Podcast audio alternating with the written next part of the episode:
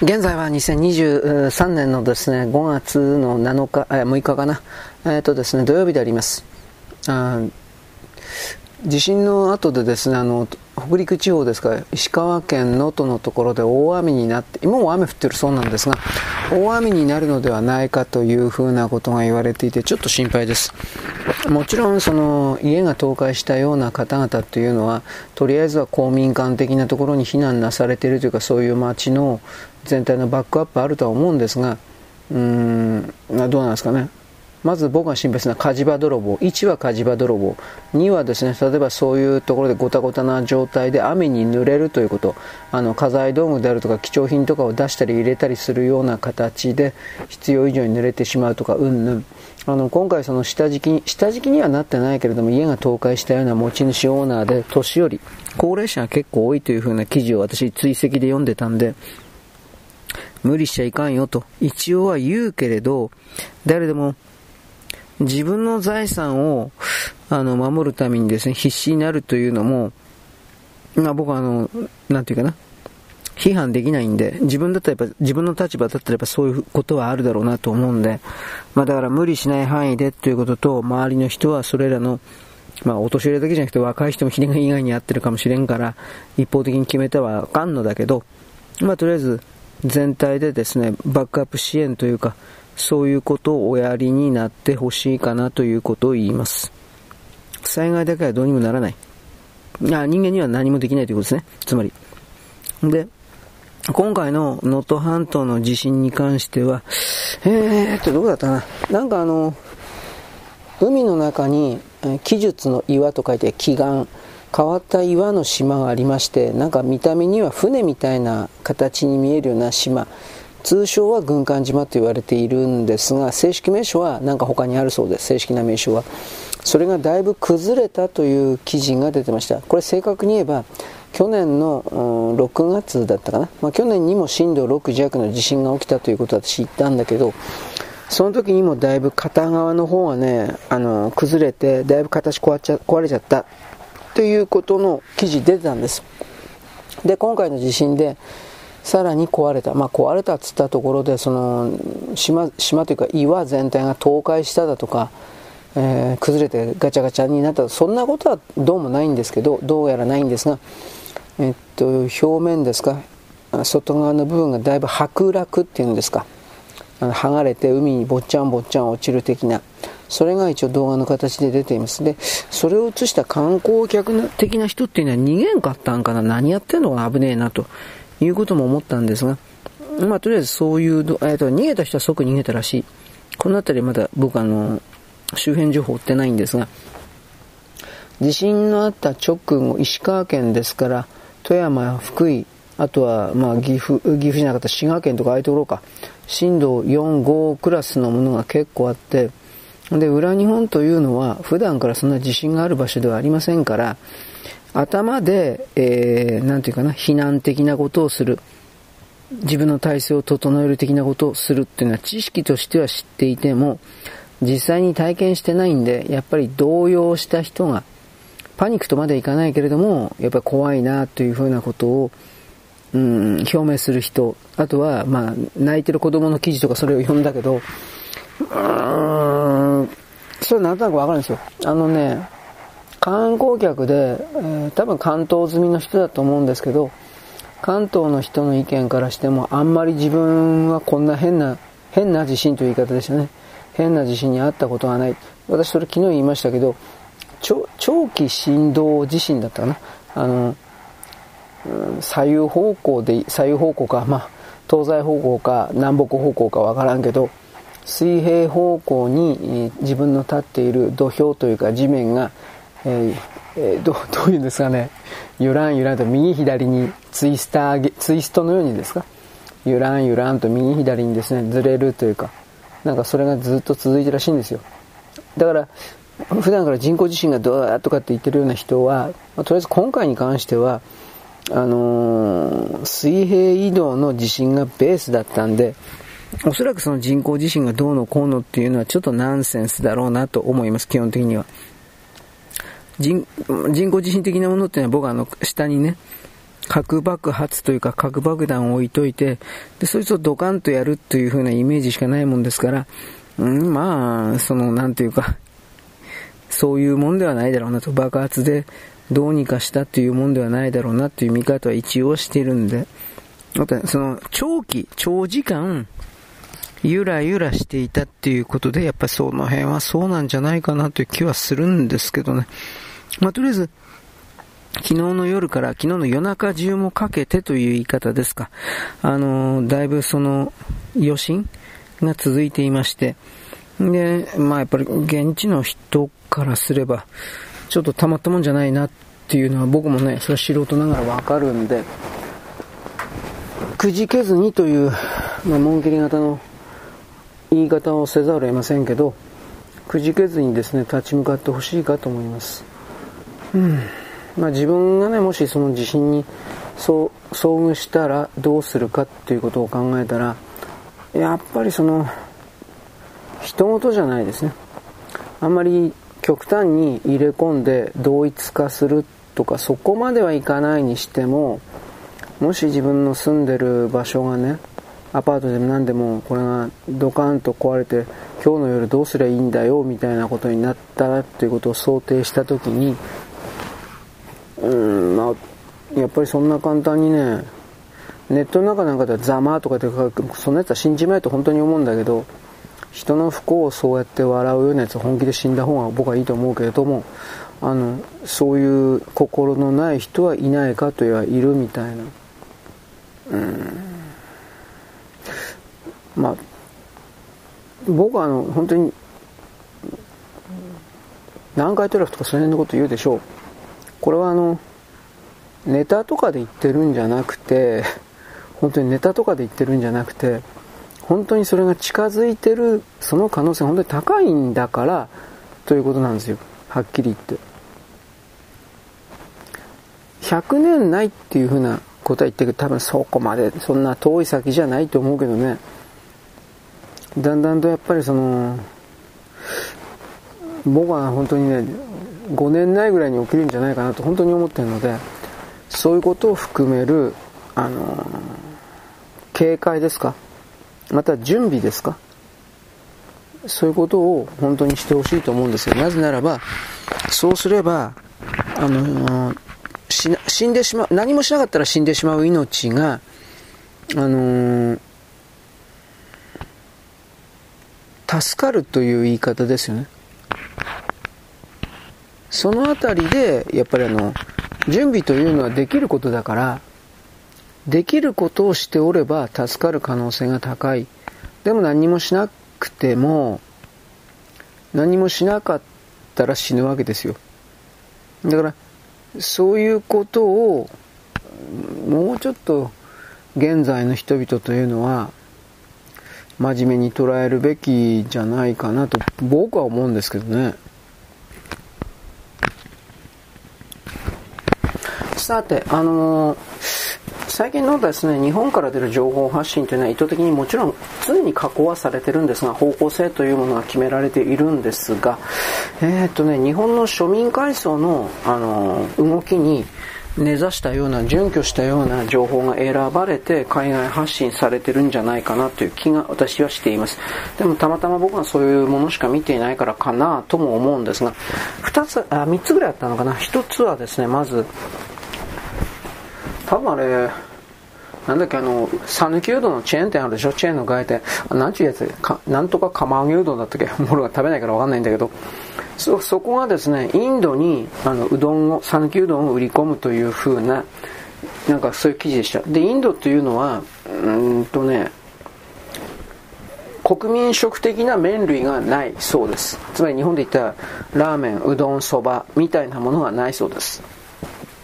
我々日本にはスパゲティとパスタはスペインのもんですから、まあちょっと国民食というか昔からあるものとは違うけど、ラーメン、うどん、そばに関しては、まあ、ラーメンはまあ一応中国から入ってきたけども、完全に中国のものと違ってるからね、日本のラーメンは。だから、まあ、ラーメン、うどん、そばに関しては日本の由来のものだっていうふうに言い切っていいんじゃないかなと思うんだけど、その讃岐うどんの底が、チェーン店の底がインドに、えーとね、カレーうどんを売り込むんだって。ほんで、でも讃岐うどんあの硬いでしょう。硬いって、まあ、諸別あんなも硬いとは思わないけど、あれをやっぱり硬くて苦手だっていう人はいる、います。いるみたいですね。で、うどんというのは、なんだ、稲荷うどんだったかな。稲庭うどんと書いてあれどういう文でしょうか。稲荷？稲荷じゃないよね。まあ、稲庭うどんと書いて、なんちゅう、そういう、それはね、確か、2日間か3日間鍋で茹でてて、コシが全くないうどんだったと僕は記憶してるんですが、ああいうのが大好きだっていう人もいるんですよ、世の中は。あれは確か、お遍路さんだったか、または、えー、伊勢伊勢神宮参りですか、お伊勢さん参りですか、それらの、あのー、旅人に向けて出すやつで、なんだったかな、もともと伸びてるから構わないっていうやつだ。なんか食べやすぐ食べられるからどうのこうのっていう理屈だったかもしれないけど、まあ、ものすごくね、腰の、わざと腰がないうどんもあるんですよ。で、そっちの方が好きだという人がいて、じゃあインド人がどっちがね、どういうのがいいかってのは分かってないから、この讃岐うどん関係にして頑張ってほしいとは思うんですけど、果たしてどこまで行くのか。あとは日本のカレーっていうのは、あの、そもそもインドのカレーとは全く違うもんですから、うん、まあだからそれは新たな味として売れる受け入れられるかもしれないねという言い方はするけれども、まあこれは未知数ですよね。正直言いますけど。ただそれを受けて僕が思ったのは、まずこの食、日本人しかあんまり食べなかった食のですね、情報の発信というもの、お菓子含めて、洋菓子みたいなのも含めて、和菓子含めて、だいぶその増えてるなというその不思議さ。まあ、多分それ外貨獲得みたいなことをしたいから、えー、かの地の外国人の人々に、まず情報として知ってもらおうという、政府筋のなんか思惑あんのかなとも一応思いました。ああいう情報発信は基本的には政府のあの外郭部隊というか、まあ、あの依頼されて、そういうものをあの情報発信する企業というか会社、現実にありまして、そういうところがある意味頑張ってんのかなと。一つはわかんないとも言えないですけどね。あとね、ちょっとこれ面白いなと思ったのは、福岡市の話なんですよ。福岡市っていうのは、と全国でも珍しく、福岡市があの屋台というものを存続維持というか保護しております。で、それを一つの観光の目的というか、目処にしてるんだと思うんですよ。で、今までは屋台はね、その人一代限りで、息子とかに接収させることは不可能で、で、その上で、えー、許可も、許可申請か、厳しかったんですが、だいぶその、なり手がいなくなっちゃったんでしょうね。なり手がいなくなったもんだから、それらのあの規制をだいぶ緩めて参入しやすくしたんですって。で、そのことで、えー、っとね、これ僕見たのはね、フランス人のフランス料理を提供する屋台をやっているフランス人の話。で、そのただその経歴キャプションが本当にどっからどこまで本当かちょっとわからんのだけど、何だったかな。20年ぐらい前に日本に何でか知らないとその人男の人来たんだって。で3日間ぐらいの滞在の予定だったんだけど最後の3日目の日に食べた屋台のラーメンが強烈にうまかったもんだからえっ、とその時点で別に日本に永住するだとかそんなことは考えてなかっただろうけど滞在期間をずるずるずるずる伸ばしちゃってねで、結局20年間その日本にいたんだって。まあ、もちろん時々その母国のフランスに帰って、身内というか、親御さんとかには連絡とか多分取ってたと思うんだけど、まず一人の男の人生を変えるだけのうまいラーメンって何よ、どんなんと、まずそれを僕思いましたけど、そんなことあんのかよと、まずね。で、もう一つは、その、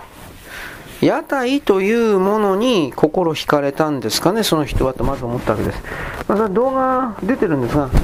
その動画を見ればわかるんですけれども、えー、まあ、パレットトラックで引っ張ってね まあいいんですけど、で、現地で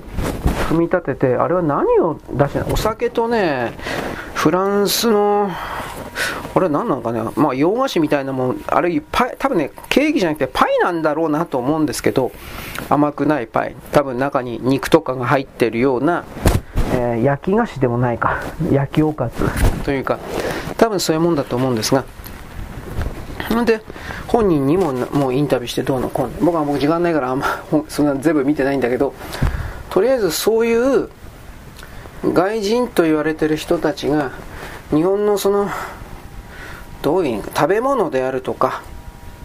あと洋服のそういうのもそうなんだけど今までその参入障壁があるというわけではなかったんだけれどもなんかその参入障壁的な心理的障壁という言い方をしましょうか。それが強くて入ってこれなかった領域でなんか活躍してる的ななんなんていうの？動画がねなんか増えてる。動画だけじゃないけどそういう記事が英文の記事の発信がだいぶ増えてるな。多分なんかこれ多分インバウンド？そういうものを増やすために？分からんけど。なんかそういうもんじゃないかなっていう風な見方をしてます。でもう一つはね僕はあの日本の軽トラがアメリカで今でもどんどんと人気が高まっていてまず、まず軽トラの存在を知らないアメリカ人が多い。で、知ったら今度は手放せなくなるアメリカ人が多い。で、その人たちが、いわゆるあのグループ作って、まあ、あのサークルというかそういうものを作ってでそしてそのサークルを通じてという言い方ですね。あの修理部品とかあるでしょ？それらを各州をまたいで各州を越えて融通し合ってるとか。向こうにはもうその軽トラ専門の整備工場というか日本にはないからねメーカーのやつが。だからその軽トラ専門の整備工場だとかそういうグループを作って対処しているというかそういうのを僕はあのフォーラムっていうか見る見るんですけどたまに。ただちょっと彼の気になるところはえー、っとミニハンドル？だから保険料が左ミニハンドル。えー、右ハンドルでいいのかな？左ハンドルっていいの？まあどっちか。まあ日本のとりあえずハンドルだから、保険料が米国ではちょっと高くなっちゃって、これが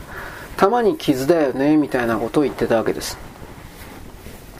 で、僕は思ったのは、おそらくこれ、米国で軽トラ現地向けのやつを作ったら、これ売れるんじゃないかなと思いました。ただし、採算、その、米国向けのハンドル逆にしたやつを作って、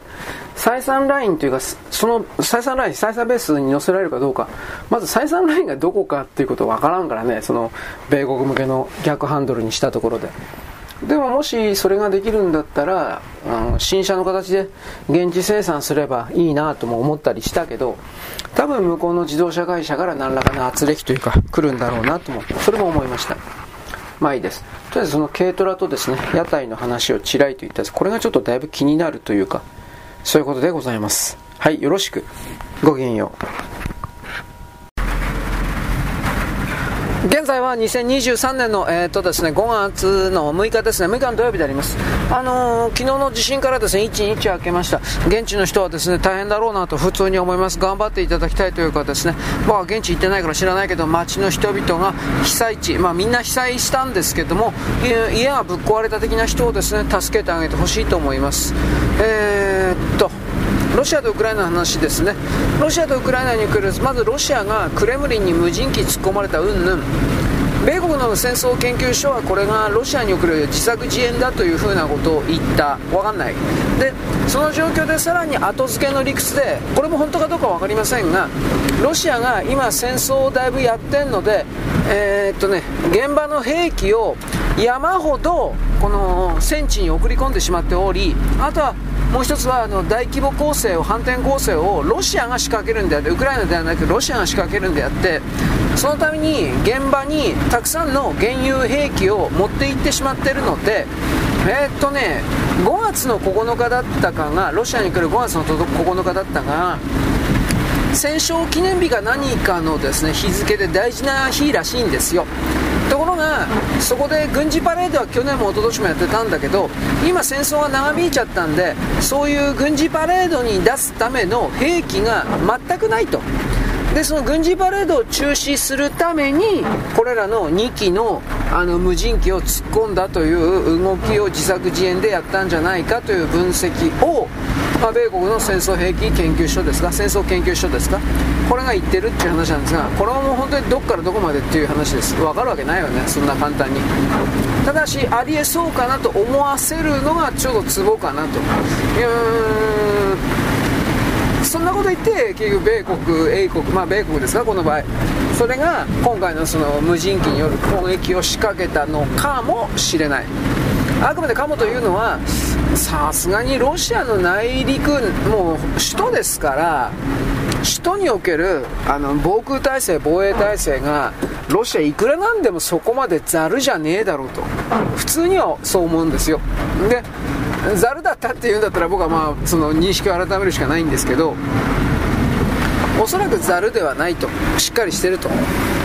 だからウクライ地図見れば分かるんですがウクライナのどこから攻撃したのかということになりますけれども国境線沿いからウクライナまでの距離を考えた時に、えー、無人機2機でしたね。2機が全く発見されない状態でモスクワの上空までたどり着けるかなというのはあります。護衛機もなしで。単独で。だからまだちょっとわかんない。ひょっとしたらロシアの自作自演的なものもあったか知らんけど簡単にもちょっと乗れないなと思って。僕はそのプーチン大統領を狙ったロシアの中にあのアンチプーチンのテロ組織というかそれはいるんであのナチスに傾倒しているやつはロシアにもいるんですよ。ででもそういう人たちがあのウクライナの連中ウクライナのナチス連中と共同共同作業的なことをやっていくかどうかに関しては僕は分かりません。やってるんだったら例えばウクライナからそういう無人機が運び込まれてでロシアの内部からそれが発射されて今回の攻撃につながっただとか。それはまあシナリオはねどれだけでもすごく言えるけどそんなの分からんからこればっかりは。はい、ということでロシアとウクライナの戦争が長期化している中で何の国際会何の国際会議かは僕まだ記事読んでないか知らないんですけどとある昨日おとといぐらいに開かれた国際会議でロシアと,、えー、っとウクライナの代表団が議場で喧嘩した殴り合いの喧嘩したっていうんですよ。これ多分ねひょっとしたら SCO のことじゃないかなと思うんですが上海協力機構。上海協力機構の首脳会談行われる前にえー、っとね外相会談普通やるんですよ。外相会談で梅雨払いしておいてから首脳会談大統領とかが行くという形が SCO 上海協力機構会議なんですが多分それのことじゃないかなと思います。でウクライナウクライナは、えー、対話パートナー国かなんかで入ってたんじゃなかったかなと思うんですけどどうだったかな？あの加盟国ではないけど対話パートつまり対話をするために SCO の関係国の人々と、えー、協議をしてもいいですよ。そんな資格アクセス権ありますよっていうのが対話パートナー国だったかな。そういう名前で。これ結構いるんですよ今で。だいぶ増えてるんですね。その中にウクライナがいたんじゃなかったかなと思うんだけど僕はすごいいつもいい加減だけど。まあちょっと自信ありません。この上海協力機構と言われているものはですね基本的には最初は対アメリカというもののためにですね、えー、NATO に準じたような中央アジアから中国を含めるような広大な地域に軍事同盟というかそうしたものを作りたいという中国の思惑によってえー、組織化されたもんです。最初に声出したのは中国です。これやろうって。でえー、っとねその状況でアメリカは我々の国を解体しようとしている的な感じでで、まあ、どっちにしろ中国というのはユーラシア大陸に来る自分たちがトップだ頂点だ覇者だというふうなことで実際そうするべきだという。この野望をですねあ捨てており今でも捨てておりませんからそのためにはあらゆる国の人員お金経済軍事力そうしたものを一手にまとめそしてそれを一方的に都合よく回すリーダーとして中国が座るべきだみたいなそういう考え方で作られたのが SCO です。上海協力機構です。ところがだんだんとその加盟国増やしすぎたんで最初はね4カ国5カ国だったぐらいなんですよ。少なかったんですが今もうはっきり言って十何カ国もっと増えてたかな。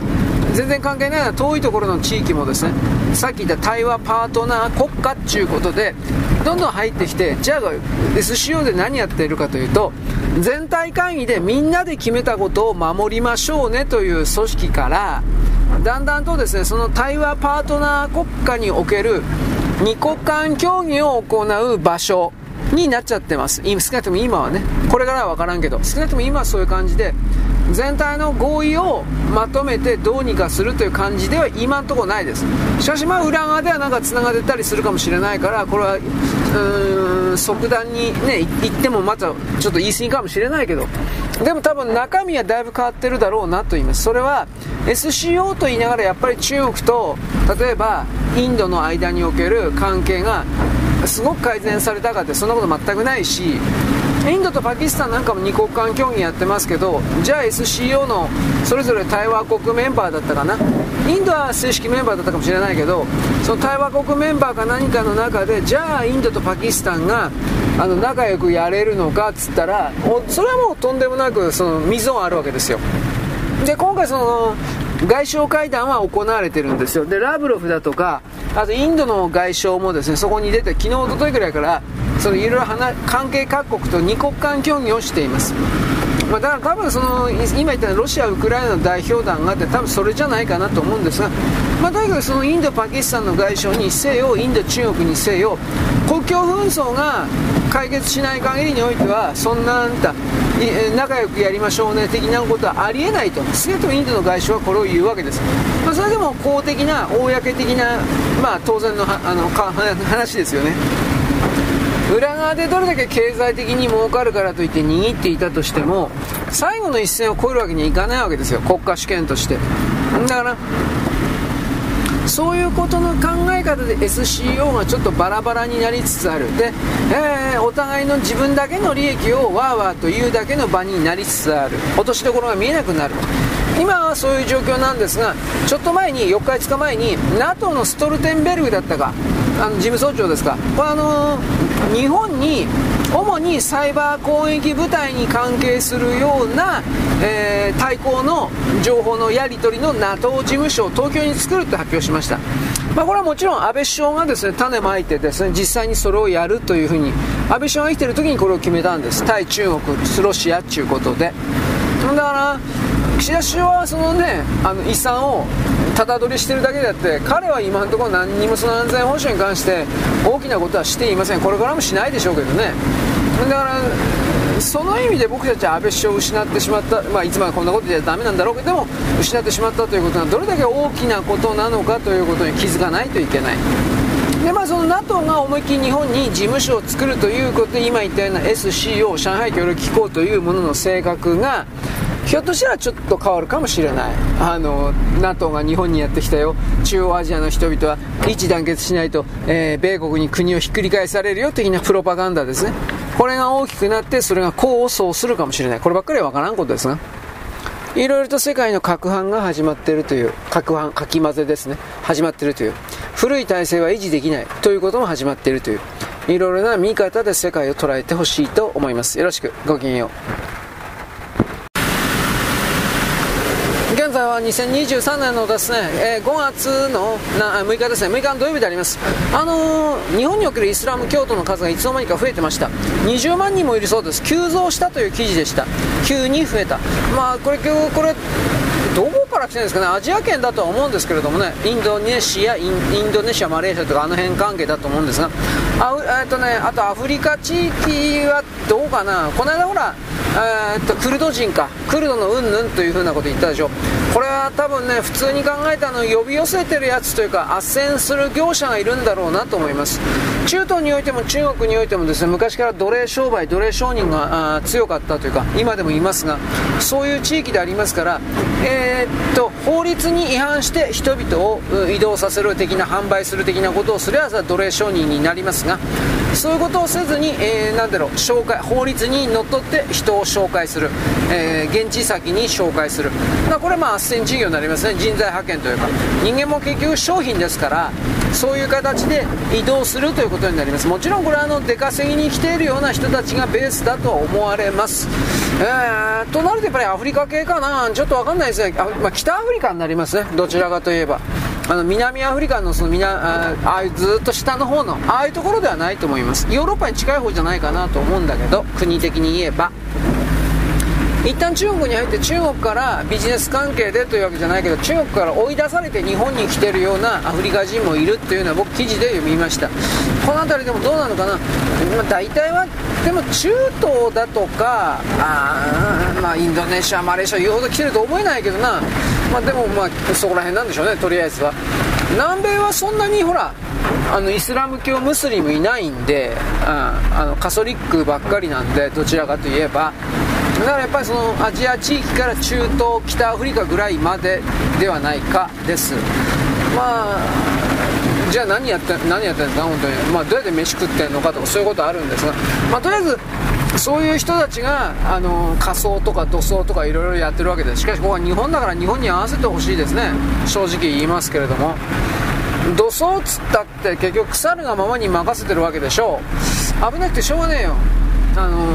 水質基準とかね。昔は日本もそうした土葬をやってたんで、えー、それらの、まあ、腐ったっていう言い方ですけど腐った肉の汁というかばい菌などが地下水なんかに混じって伝染病などの原因になったという歴史的事実がありますからそれはなんて言えば仮想にこだわるっていうのはあったり前でございます。ところがそのイスラム教っていうのはなんかコーランに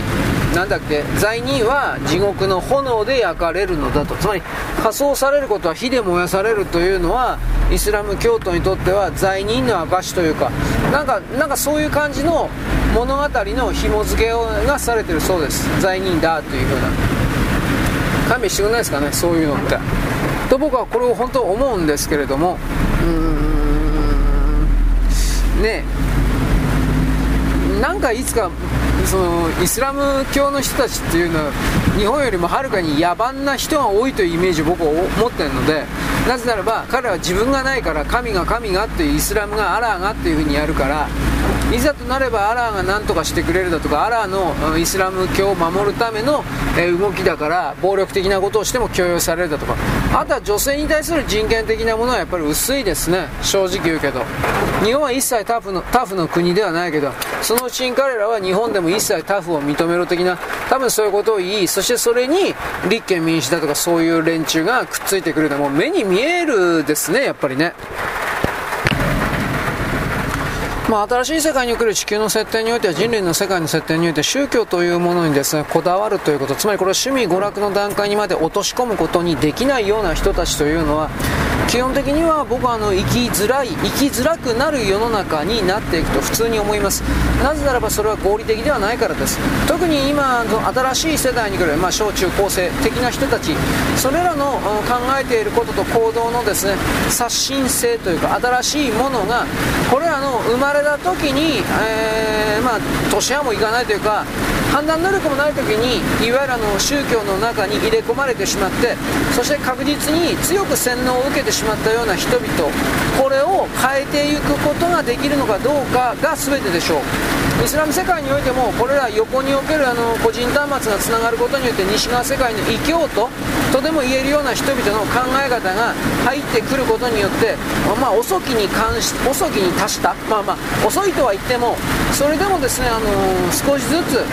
自分たちの考え方を西側世界に近づけるような何かに変化させていっているというのはあります。飲み物食べ物が変わったり健康志向になったりだとかそういうことではあるんですが、まあ、例えばサウジアラビアなんかに何だったかな。昔から飲んでるようなものすごい甘ったる濃いですね。砂糖いっぱい入ったような飲み物とかあるんですがお酒飲まん代わりにそんなんでしょうねと思うけどそういうのは体に悪いよ。ヘルシーにというふうな形でなんかポカリスエット的なものが今では、えー、若者勢力のですね主流になっていたり例えばあとサウジアラビアにおいては、まあ、夏暑いから昔からそういうの履いてた民族的なもんだろうけれどもサンダルみたいな下駄と下駄じゃないか、まあ、サンダルか。サンダルみたいな感じの履き物を男女ともに履いてたりなんかしたのがいわゆるあのエアジョーダン的な形におけるですね。運動靴。もう私は運動靴というんですがああいうものにですね変わっちゃってたりしているという現実事実があります。便利だからです。民族的価値観はあの否定はしないですけれどもそれよりも機能性合理性に長けてるかどうかというものがその人たちの文化を変えていく。昔はそういうものがですね大量生産におけるあの行き渡りがなかったんで全然その人々の生活を変えるまでいかなかったがそれが変わっていく。中東でさえも。僕はそれをもっとあの加速度をつけないといけないんじゃないかなと余計なお世話だけどこれを思います。まあ結局その人間なるもののですね。宗教的顔面さとでも言えるものを変えるにはそのなんだろう外から入ってきた新たな考え方であるとか、まあ、あとはまあグッズですね。スマホ的な感じの。そういうものによって自分の生活が全く便利になっていくということを体験しなければ変わらないのかもしれません。そもそも宗教っていうのは、えー、それを信じておれば、えー、使っておれば生きやすい。つまりあの同じ宗教を信じている者同士の中で商品物資を流通しやすかったというか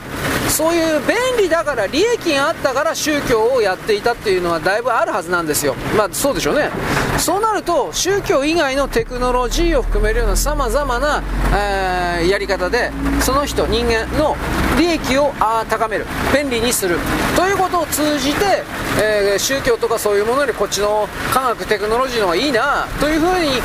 ね、実感してもらってだんだんとその宗教的なものは形だけのものにしてもらうというか。それを本当はね僕あの顔面なるイスラム教徒であるとか、まあ、あとは、まあ、ヒンズー教徒とかなんかいっぱいいるけどさキリスト教徒もそうだけどさなんかもうそうステラレンドだったらなんかもうちょっと軽くできないんかと。軽くですね。と僕は本当にいつも思います。人間の一生です。考え方。人間の一生があってように終わります。人間の一生のですねその本当に短い期間を神だ神だこのゴッとゴッとゴッととかってやるのは僕は時間が無駄だと思います。エネルギーと。ゴッとゴッとゴッとこれもう5秒ぐらい損してます。損というか使っちゃいました。5秒ぐらい。でゴッとゴッとゴッと考えたりしゃべるのにエネルギーカロリーが使われました。それを時間とあのエネルギーを他のことに変えることできるはずなんですよ。それをやるべきじゃないの。ということを言うわけでございます。はいよろしく。ごきげんよう。現在は2023年の5月のですね7日の日曜日ですね。昨日でいいのかな、えー、チャールズ国王ですね。戴冠式、えー、冠かぶってですねなんか金色の今朝みたいなの着てなんか両方になんか杖も杖なの？あれ棒なの？ようわからんけどなんか持ってました。あれ何なんですかね、えー、ゲームで言ったらロットだとかメイスとかっていうやつなんですがねゲームで言ったら RPG 的な。だけど僕は正直分かりません。であのいろんな各報道の記事見る限り、え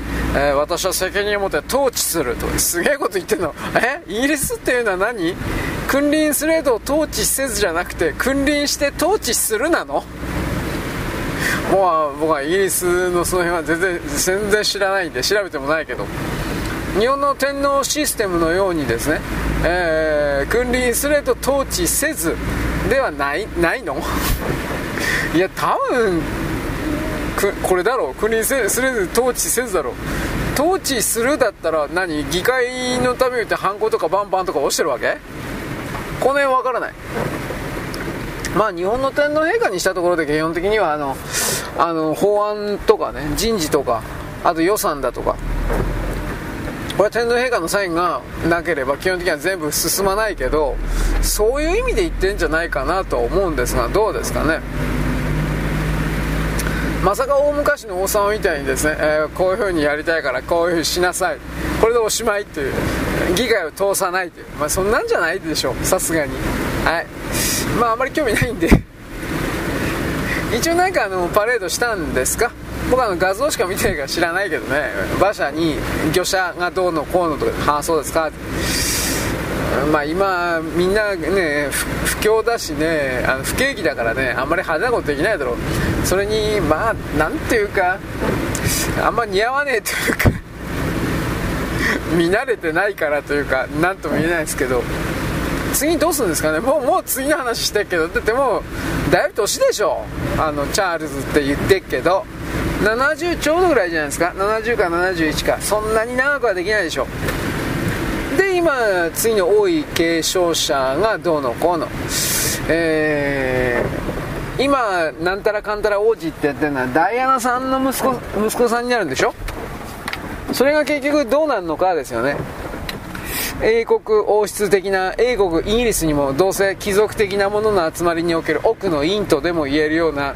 権力構造体は必ず隠れているわけで。もちろんそこには英国国境協会だとかそういうのも必ずいるわけでそういう人たちがダイアナさんとあまあねまあ、遺伝解析は終わってると思うけどね。何とも言えないですね。ダイアナさんの再婚相手と言われてるようなエジプト人の武器商人の息子だったかな。武器商人の人だったかな。ね。その間になんか子供がいたそうですが本当かどうか分かんないですよ。でそういうことはイギリスの支配層からしたらあってはならないことなんでなんでかって言ったらエジプトってのは旧イギリスの植民地国だったわけですから植民地国の下の国のしかも兵器武器商人みたいなやつとの間に子供なんか作られたら英国王室の権威丸つぶれということで殺されたっていう話なんですが事故を装ってね、まあ、本当かどうか分かんないですよ。何とでも言いますからね。だから、まあまあ、その子は生きてないけれども今の王子さん2人か。うん1人は兄ちゃんの方がおとなしくて。でなんかあのアメリカ人の俳優と結婚したのが次男なんの？まあ俺興味ないから知らないんだけど。まあまあどっちか。次男の方はダメなんですよね。確かね。あのアメリカ人の俳優俳優というか女優と結婚した方の方はどうのこうの。はい。こういうのはあの女性自身であるとかね。女性セ女性セブンって今あるかどうか知らんけど。そういう読者のですね主婦の主婦向けの情で、え、なんか次の次のね王子様なんかそういう盛り上がってるかもしれないですけど。イギリスという国はなんだかんだ言ってあのこの世界に今でもですね力保ってるのであの力ないふりしてるけどそんなこと全くないんで。だからやっぱりその本当は権力動向というかねあの権力の異常に関してはもっと熱心であるべきだということは僕は分かってるつもりなんですがどうだろうね。英国王室を辞めるんだとかで労働党が後ろに中国いるんだけどやっぱりね なんかいろいろ動いてるし。まあ、あと英国王室のね、あのー、それをやめるんだっていう英国の労働ってのは中国も今いるって言ったけどもちろん米国もいるんですよ。あなたたちは私たちは米国という国がですね王のいない国を作るんだということで建国された国なんだということをですねすっかり忘れていますが全世界から立憲君主国王様というものを全て廃止することが米国の使命である、まあ、これはあの裏コードであってこれは絶対に表に出ませんけどそういうことも思ってるのでイギリスのですねその王様と言われている女王様と言われているこの制度は消滅させなければならない的なそうしなければアメリカの安全保障に、えー、やっぱりあの影響を与える的なこんな風に考えている人もいるんですよ。まあそうじゃなくて、えー、アメリカ人なんだけど今でも今でも英国王室はとか言って王室最高とか言うやつもいるんですよ本当にこれ。もうだからアメリカようわからんわ俺。そういう支配層の中における。とか言いながらですねあの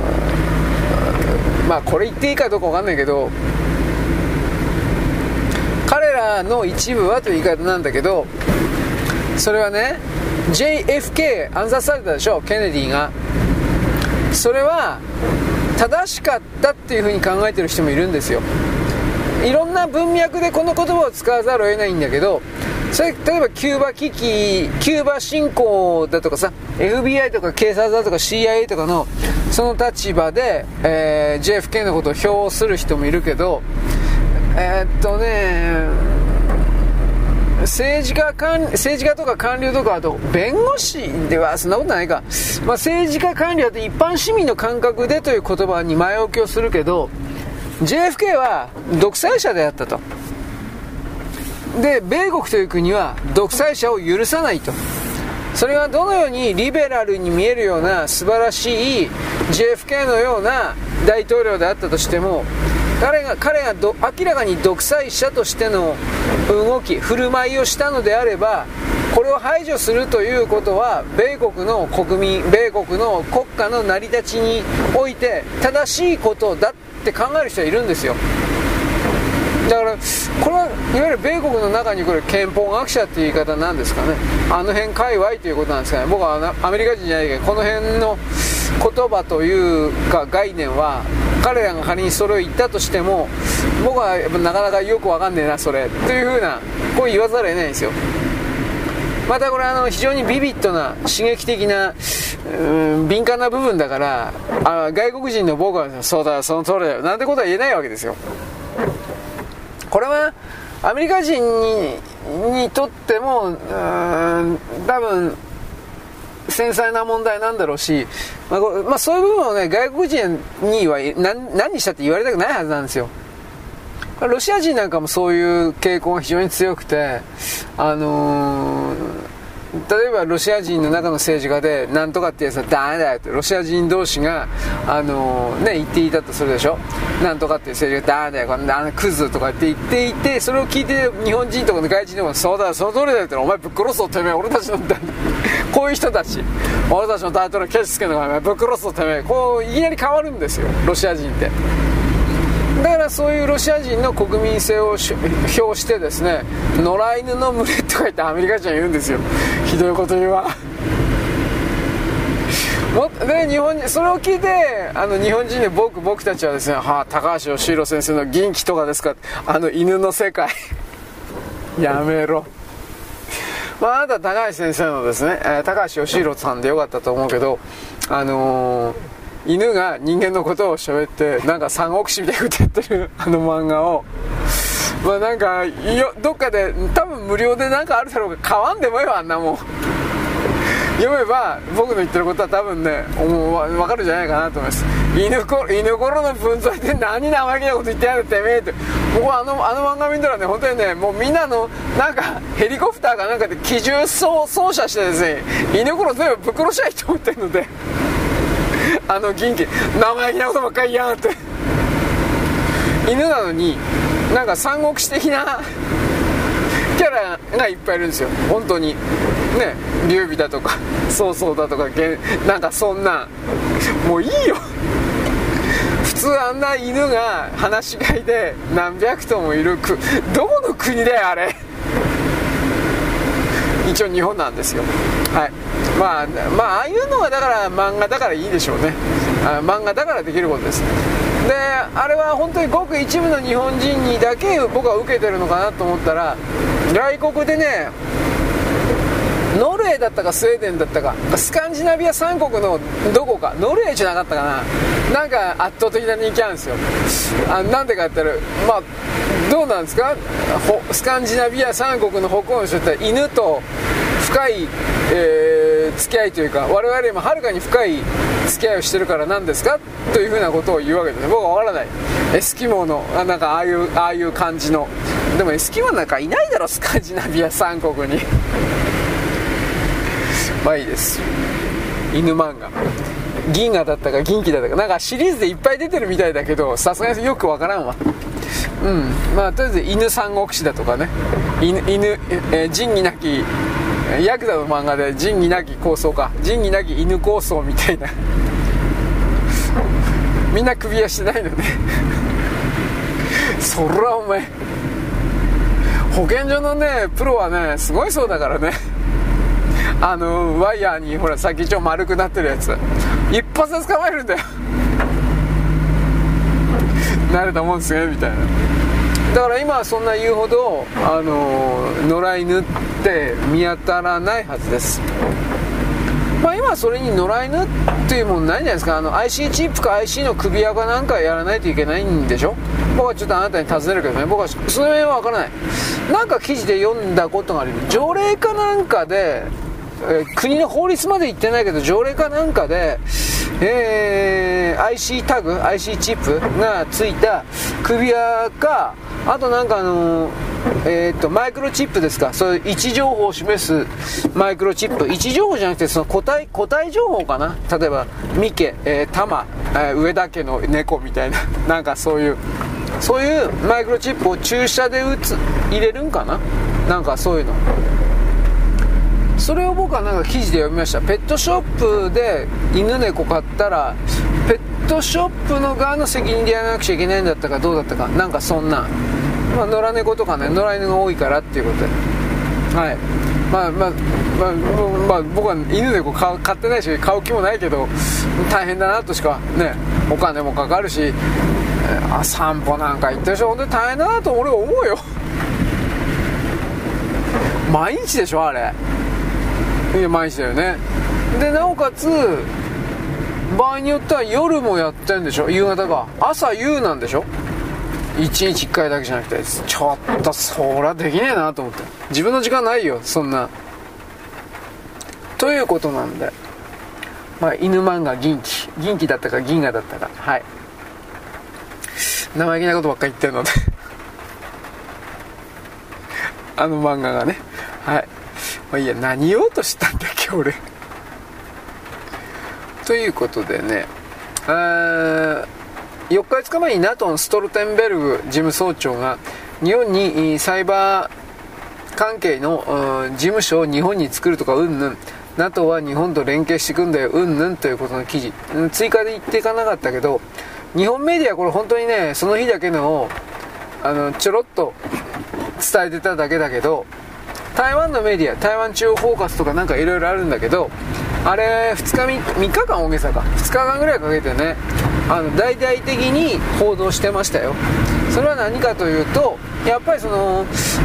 NATO というシステム機構がその太平洋の側に入ってきてくれることをもちろん台湾の中における、えー、独立自由独立自由独立派みたいな人たちはもちろん喜ぶわけですよ。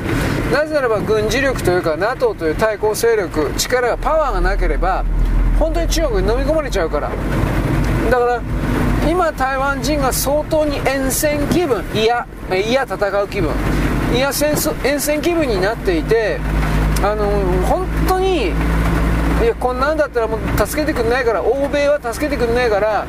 あのー、中国の言いなりになる手下になる負けちゃった方がいいんじゃないかみたいな本当こんな風になってんだというなりつつあるんだなってんだということを日本人に伝えてないというのがだいぶこれ問題だと僕は思います。リアルはやっぱ事実は事実を知らないといけない。僕は台湾人の誰なんでしょうね。知らない人。日本語で書いてるブログかなんかでねそういう雰囲気を書いてる人がいます。これはあの分かったらまたあなたに言いますがもちろんそれはひょっとしたらあのー、中国共産党から金もらってそういう文章を書いてるブロガー工作ブロガーかもしれない。中国共産党は台湾の中のインフルエンサーと言われている人にお金渡して中国共産党にとって都合のいいプロパガンダの記事を書くというふうなビジネスを依頼してるっていうのはこれはもう暴かれてるので事実それは事実です。でそういうのが実は日本の中のアニメまとめサイト的な連中にすらあのお金渡されてるんだよみたいなこと僕は言ったと思うけど、うん、だからそれ記事のね構成見りゃ分かるんだけだがまあやたら中国出てくるよ本当に。で中国最高これから中国だみたいな。いい加減やめてくねえかなと思うけど。俺あのあからさまな工作はうざいからね気持ち悪いからね。あの本当見たくないんだけどアニメまとめサイト的なものを見ないとねでも分かんないしねもうめんどくせえから。そうそうアニメ見ないからね、うん、でもアニメ見ないけれども外国特に中間のあのソフトパワー戦ソフトパワー戦略というかあいつらのソフトパワー戦略そして日本のアニメ関係におけるソフトパワーどうなってんかということを見るときに手っ取り早く情報をね取らないといけないんですよ。そういうことを捉えるとですねうーんまあどうなんのかね。ありとあらゆるところに工作かけてるけどね中国は。そのお金いつまで持つかなとも思うけどね。僕はその辺もいつまでも続けられないんじゃないかなと思ってんだけどね。いつまでもってのはこの場合は10年20年って意味じゃないですよ。2年3年レベルでもうできないんじゃないかっていうこと。ああとこれ言ってなかったな。あの中国秘密警察的なあれあったでしょ、うん、各国に勝手に警察を作ってなんかやってるっていう。あれね本当かどうか分かんないけど日本国内からだいぶ中国人があの帰国してるらしい。帰国させられてるらしい。それはあの反体制がどうのこうのだとかそういうのも当然あるんだろうけどおそらく僕は中国の人口消滅みたいな動きが本当にひどくなっててあのー、働き手の労働者を帰国させなければ街が回んねえんじゃねえかなと思ってる。そこまで来てんじゃないかなと思って疑ってるんですよ僕は。中国のね炭鉱とねあと放射性のあのウラン鉱山とねあとねあのレアメタルのね採掘工場及び生成工場でねバンバン人死んでるっつうんですよ。うん。だけどレアメタルとかその辺とかだとウラン燃料ですか？それ動かさないとどうにもならないでしょ？刑務所からもうバンバン人出してるって言うんだけど、これはなんか本当うさんくせえなと思ってるけど、刑務所がね、満タンなのは本当で、で、その、鉱山にも出してるかもしれないけど、今まではそれ全部アフリカに送ってたんですよ。一回限りのパスポートで。中国に帰れないの。帰れないけど、あのー、無罪放免してくれるの。牢屋から出すという。でも帰れないの。と言いながら帰ってるだろうけど。だってあなた中国人ですよ。で、まあ、その辺置いといて、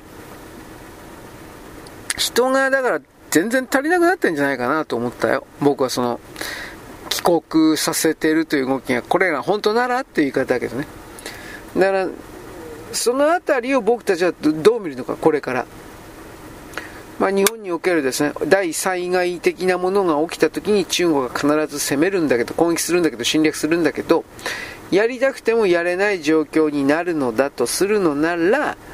えー、そういう今の段階で徹底的に人が死んでるというふうなこと、これはやっぱ始まってないとおかしいわけです。でこの辺りもちょっと時間もう少し1年2年というレベルだけど2年もかかんないと思うけどを時間を置いて要経過観察をするしかないかなという気はします23年はさすがに台湾侵攻俺はやらんと思うけど24年25年ぐらいになるともういつ起きてもおかしくないなとこれは思ってますよ。でも一応国民党というか台湾の総統選挙が終わるまでは仕掛けないとは思うけどね。なんともわからんが。ということなんでね。えー、まあ、中国の方行ったね。あとはまあ、ゼレンスキーのことはなんか、ね、叩かれてみたいけど、あいつはいつも叩かれてるから、今とてもいいか そんなんばっかり。またあのテスラあ、イーロン・マスクのロケットがですね、なんか成功しそうだとか、うんぬんとか、そういう話も読んだけど、まあ、あれもまたちょっとわからんから今置いといて、うん。なんかツイッターでもなんかあったけど、なもう忘れちゃったよ。まあいいです。ということでね、世界の形がだいぶ壊れてる。で、それを、えー、マネーの部分から壊れてると見る分のもいいし、え、人の流通移動がやっぱ戻ってるようで戻ってない地域も多いということを含めて、いろいろと人類は困ってるねっていう、なんかそんなオチで。ただ、武漢肺炎に関しては3年と3ヶ月緊急事態宣言的なもの続いたけど、とりあえずは明日から、今日、うん、明日からか、5類になるんで、だから5類になればですね、本当に風扱いというふうに、本当は風邪じゃないけど、風扱いというふうな形で、人々の心理が変われば社会、世相も動きも必ず変わります。あのいい方に考える僕たち、あなたたちというふうに、そういうふうに、えー、なんていうか変えていく、変わっていくべきだろうなということを僕これを思うわけです。はい、よろしく。ごきげんよう。